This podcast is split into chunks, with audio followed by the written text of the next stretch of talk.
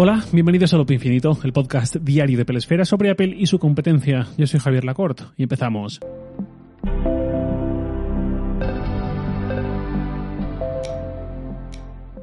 En este episodio número 700, estamos de cifra redonda, me vais a permitir que empiece con un anuncio corporativo. Quizá recordéis del año pasado, o quizá lo tengáis muy presente, que cada mes de noviembre tienen lugar los premios Sataka, donde reconocemos, premiamos lo mejor de la tecnología.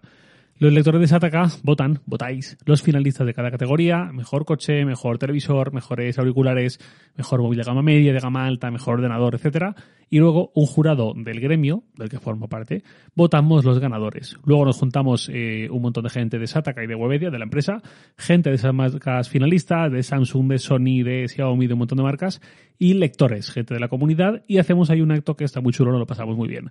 Este año nuevamente es hora de votar, podéis votar desde Sataka en sataka.com barra tag barra premios guion sataka guion orange guion 2022. Os lo dejo en el otro del episodio. Y tenéis toda la información en, esto es más simple, premios.sataka.com. Y si queréis asistir, presencialmente, os dejo también el enlace en la nota del episodio. Es un formulario que hay que rellenar para coger sitio.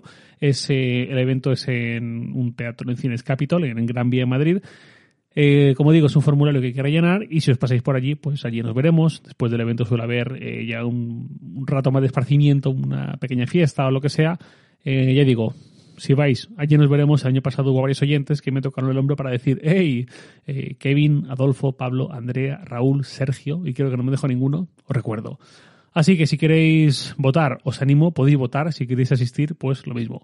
Paso al tema del día. Ya seguramente lo sabéis todos. El lunes por la tarde, hora española, anunció Apple subidas de precios en varios de sus servicios, en los más destacados. Fue muy curioso porque yo lo leí en Night to Five Mac, donde hablaban de subidas en Estados Unidos, pero avisaban que para mercados internacionales también podías eh, o podíamos esperar subidas similares y que de hecho podíamos esperar de forma inmediata porque inmediato iba a ser también en Estados Unidos. Al poco, al muy poco, la web de Apple en Estados Unidos se actualizó con sus nuevos precios en dólares y no más de 10 minutos más tarde se actualizó también la web de España reflejando esos nuevos precios. Y digo que fue muy curioso porque la forma de contarlo en 9 to 5 Mac era como si fuese una semi-exclusiva, o una primicia, mejor dicho, donde incluía declaraciones de un portavoz de Apple sin mencionar su nombre, de algo que era inminente. No sé, fue raro. La cosa es que Apple Music, Apple TV Plus y Apple One han subido sus precios, también en España. Apple Music, que pasa de 10 euros al mes a 11. Apple TV Plus, de 5 euros al mes, pasa a 7. Y Apple One, de 15, 29, perdón, 15, 20 o 29 euros al mes, pasa a 17, 23 o 32 euros al mes. Y ya va completándose el círculo. Hace casi un mes subieron los precios de la App Store por descarga, por compras de aplicaciones. Las suscripciones no, entiendo que porque al menos por ahora dejan más en manos de los desarrolladores imputar o no y hacerlo más o menos la inflación, el cambio de divisa, todo esto a sus clientes, pero las compras sí. Las compras del App Store no funcionan libremente, no funcionan con precios que los desarrolladores pueden escoger, sino que funcionan por franjas de precios. Hay una lista enorme que vienen predefinidas por Apple y cada desarrollador para cada aplicación elige cuál quiere aplicar, en el caso de que quiera hacerla de pago por descarga. Los desarrolladores pueden variar ese precio cambiando de franja, pero no pueden fijar lo que decía un precio libre. Más que nada porque Apple ya tiene los cálculos hechos y cada franja va en todas las divisas que maneja la App Store. Si no, si dejasen que el desarrollador pusiese un precio arbitrario, libre al céntimo, habría que hacer conversiones a mano y tal, digamos, eh, no sería igual. Esa subida eh, llevamos pues eso, tres semanas con ella. Los iPhone no han subido de precio en Estados Unidos, pero sí que han subido de precio y bastante en la zona euro. Un 16, un 17% más o menos respecto a modelos anteriores. Y lo digo una vez más, yo me esperaba algo peor, me esperaba un 20, sino un 25%, en el peor de los escenarios hasta un 30%, porque en la zona euro se nos ha juntado varias cosas. Se nos ha juntado una inflación del 10% en estos últimos meses, que sé que en otros países esto es el pan de cada día, pero en la zona de euro no estábamos acostumbrados a esto, sino a una inflación muy, muy leve. Aparte, un dólar reforzado que ha hecho que el euro valga menos frente a él, y Apple tiene su sede en Estados Unidos y por tanto mira sus ingresos en dólares. Y en poco tiempo el euro ha caído un 15% más o menos respecto al dólar y además el hecho de que con los iPhone en particular veníamos con los mismos precios en la gama Pro, digamos, desde 2017, desde el iPhone 10. Ha habido cambios por debajo con 10R, 11, 12 mini, 12, ahora no mini. Es más difícil comprar, pero bueno, hemos tenido un iPhone top sin gran tamaño por 1.159 euros de precio de partida durante 5 años.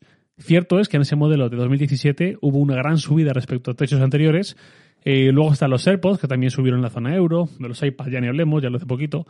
También en Estados Unidos, eh, el tema de los iPad. El iPad de novena generación costaba 330 dólares y el de décima generación ahora cuesta 450 dólares. Es un nuevo modelo bastante mejorado, que hablaré de él en específico más adelante, pero las mejoras no tengo claro que lleguen hasta ahí. Pasamos de Lightning a USB-C. Vale, ¿acaso es carísimo USB-C respecto a Lightning? Es un estándar, quiero decir, hay móviles que no cuestan ni 150 euros que también traen USB-C, seguramente con menos potencia eléctrica y menos ancho de banda, pero es USB-C. Lo que quiero decir es que el USB-C no es algo premium. Para mí es mejor que Lightning, sin duda, más cómodo, pero no es algo premium. El teclado nuevo con filas de función es la bomba y se ha hablado mucho de él, pero no es algo que vaya con el iPad, no va incluido el precio. Lo tienes que comprar aparte y de hecho te cuesta 300 euros. El rediseño del iPad décima generación está muy bien, pero obedece a un lenguaje de diseño que hemos visto en la gama iPad desde hace cuatro años. Simplemente ha acabado llegando aquí porque así funciona este negocio. No íbamos a estar en 2030 con el botón de inicio y los marcos grandes todavía. El chip sigue siendo, como siempre, en este iPad sin apellido, el de hace dos años. La pantalla ha crecido al son del rediseño de los marcos, nada más que eso. No hay pantalla laminada, ni hablamos de mini LED o algo así, lógicamente, y ni siquiera ha subido el almacenamiento base, sigue siendo 64 GB. Para mí es un gran iPad, pero con un sobreprecio demasiado acentuado. Quiero insistir en que yo no defenso las subidas de precio porque sí. No me quejo porque esto ahora es más caro y ya está. Tampoco digo que me guste, pero yo miro el mundo que me rodea. La suma de inflación, además con inflación más severa que el promedio en factores clave para esta industria, energía, materias primas, logística y transporte. Eso al final es 2 más 2. El cambio de divisas. Yo, mm, más o menos de una forma básica, al menos entiendo cómo va esto, entiende cómo va la economía y de la misma forma que la cesta de la compra o la electricidad o la vivienda o los coches no cuesta lo mismo ahora que en 1990, tampoco tenemos los mismos sueldos ahora que entonces, yo entiendo que entonces después las cosas tienen que subir. Solo que hay subidas porcentuales que parecen más agresivas de lo que dice la lógica o de lo que dice el resto del mercado. Que luego, temas de si los salarios suben lo suficiente o no, si la vivienda ha subido muchísimo más que los salarios, tal, todo eso es otra conversación ya, no estoy aquí para hablar de eso. A lo que me refiero es eso, que no veo una subida y protesto sin más, sino que hay precios y precios y subidas y subidas, y el entorno me hace entender mejor unas u otras. iPad, iPhone, MacBook Air, no olvidemos, ahora los servicios, yo no digo que Apple no deba subir sus precios, al menos de vez en cuando, porque empeñarnos en que nunca los suban, Apple o cualquier marca, eh, en el largo plazo es ridículo. La inflación tiene etapas más acentuadas y otras muy suaves, pero es constante. Lo que digo es que cuando se suben los precios en un contexto en el que no vamos hacia una etapa muy favorable para las economías domésticas, pues hay formas y formas. Apple subiendo un 53% el precio de su iPad más barato, pues a ver, un iPad no es un bien de primera necesidad pero no está teniendo precisamente un gesto hacia sus compradores menos pudientes. Y un iPad no solamente es un capricho, hay colegios donde se están llevando a cabo programas de compra de iPad donde las familias tienen que comprar uno para el hijo, para el alumno. No hablo de colegios privados elitistas, ¿eh? esto lo he visto yo y de hecho una persona relacionada con eso, cuando lo del nuevo iPad y el absurdo este del Apple Pencil, me dijo ya verás la de adaptadores que se van a perder. También es, insisto, sabiendo que no es un bien de primera necesidad, un vehículo al final del entretenimiento familiar, el típico dispositivo que lo usan los niños en el coche, la madre para gestionar cosas del trabajo, el padre para ver algo online en el sofá de noche, muchas cosas de este estilo que hacen de este dispositivo eh, algo muy versátil, que va de mano en mano. A esa gente también le están subiendo ese 53% respecto al modelo anterior. Y el modelo anterior de hace un año también lo han subido. Y el iPad mini de hace un año también. Y el iPad de hace siete meses también. Los Pro, por supuesto, también que eso tampoco ayuda a comprender a Apple, pese a comprender inflación, divisas, todo el contexto actual. Están subiendo productos después de un buen tiempo en el mercado, cuando lo natural es, lo más natural de hecho, es rebajarlos y como mínimo no subirlos. Pero después de un tiempo en el mercado estamos viendo esas subidas incluso tras ser reemplazados. Ostras, es que en serio, ni queriendo es fácil aceptar esto de buen grado. La sensación que queda es la de que Apple está tensando la cuerda, está siendo impasible ese contexto y mientras siga teniendo una cuota de mercado que le guste, no va a tener ni un gesto que es lo que a veces pedimos. No digo que no regalen nada, no digo que vendan a pérdidas, pero de la misma forma que son sensibles a cuando las cosas se le ponen feas a ellos, ¿qué tal tener una relación un pelín más amistosa con sus clientes, que además es una clientela extremadamente fiel? El margen bruto del iPhone en estos últimos años ha pasado de un 38 a un 41%, le han rascado un 3% adicional. 2021 fue un año brutal para Apple, con 365.000 millones de ingresos y 100.000 millones de dólares de beneficios. Es, en un año, es una sola empresa, es una salvajada. y ahora está subiendo productos muy por encima de la combinación de inflación, divisas, etc. En otros lares, Apple se les está viendo de forma distinta. Por ejemplo, ha subido Apple Music, ha subido Apple TV Plus, pero no ha subido Apple Arcade, que mm, honestamente no creo que esté siendo nada parecido a un éxito tres años después de su lanzamiento. Sigue con esos 5 dólares, 5 euros mensuales como tarifa. Eh, por irnos a algo más reciente, el Apple TV nuevo tiene un chip mucho más reciente y por tanto mucho menos amortizado que el que lanzaron hace un año. Y sin embargo es más barato, han tenido que bajar su precio.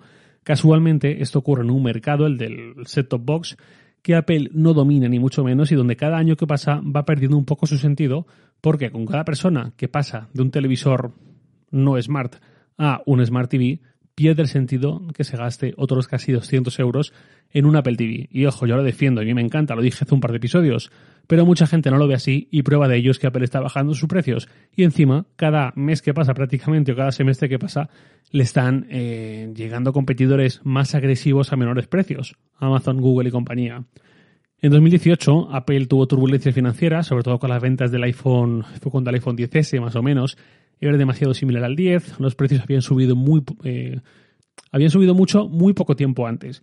Y Apple se pasó 3, 4 años más con los precios estancados. Pues normal, no creo que fuese su idea, pero claramente habían subido muchísimo de 2016 a 2017 y posiblemente eso les hizo dejar los precios quietos un buen tiempo.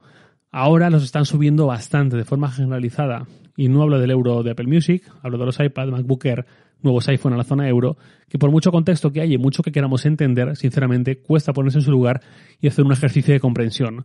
Cuando los costes del almacenamiento en la nube, por ejemplo, se han hundido en los últimos 10 años, los servicios de nube corporativa han ido bajando sus costes, pero Apple nos sigue dando los mismos 5 GB de iCloud gratis, 11 años después, y los espacios de almacenamiento llevan muchísimo tiempo sin subir, pese a que eh, a Apple mantener ese mismo espacio sí que le va saliendo más barato a Apple y a cualquiera, eh, porque así es como han evolucionado los costes de almacenamiento en la nube. Pero, ya digo, eh, los tenemos exactamente igual y mm, si no rebajan el precio, que tampoco lo pido, por lo menos que nos hayan dado en este tiempo algo más de espacio.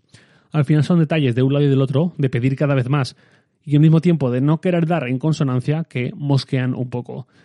Nada más por hoy, no de siempre, os leo en Twitter, arroba jlacort, y también podéis enviarme un mail a lacort.sataka.com. Loop Infinito es un podcast diario de Pelesfera publicado de lunes a viernes a las 7 de la mañana, hora española peninsular, presentado por un servidor Javier Lacort y editado por Santi Araujo. Un abrazo y hasta mañana.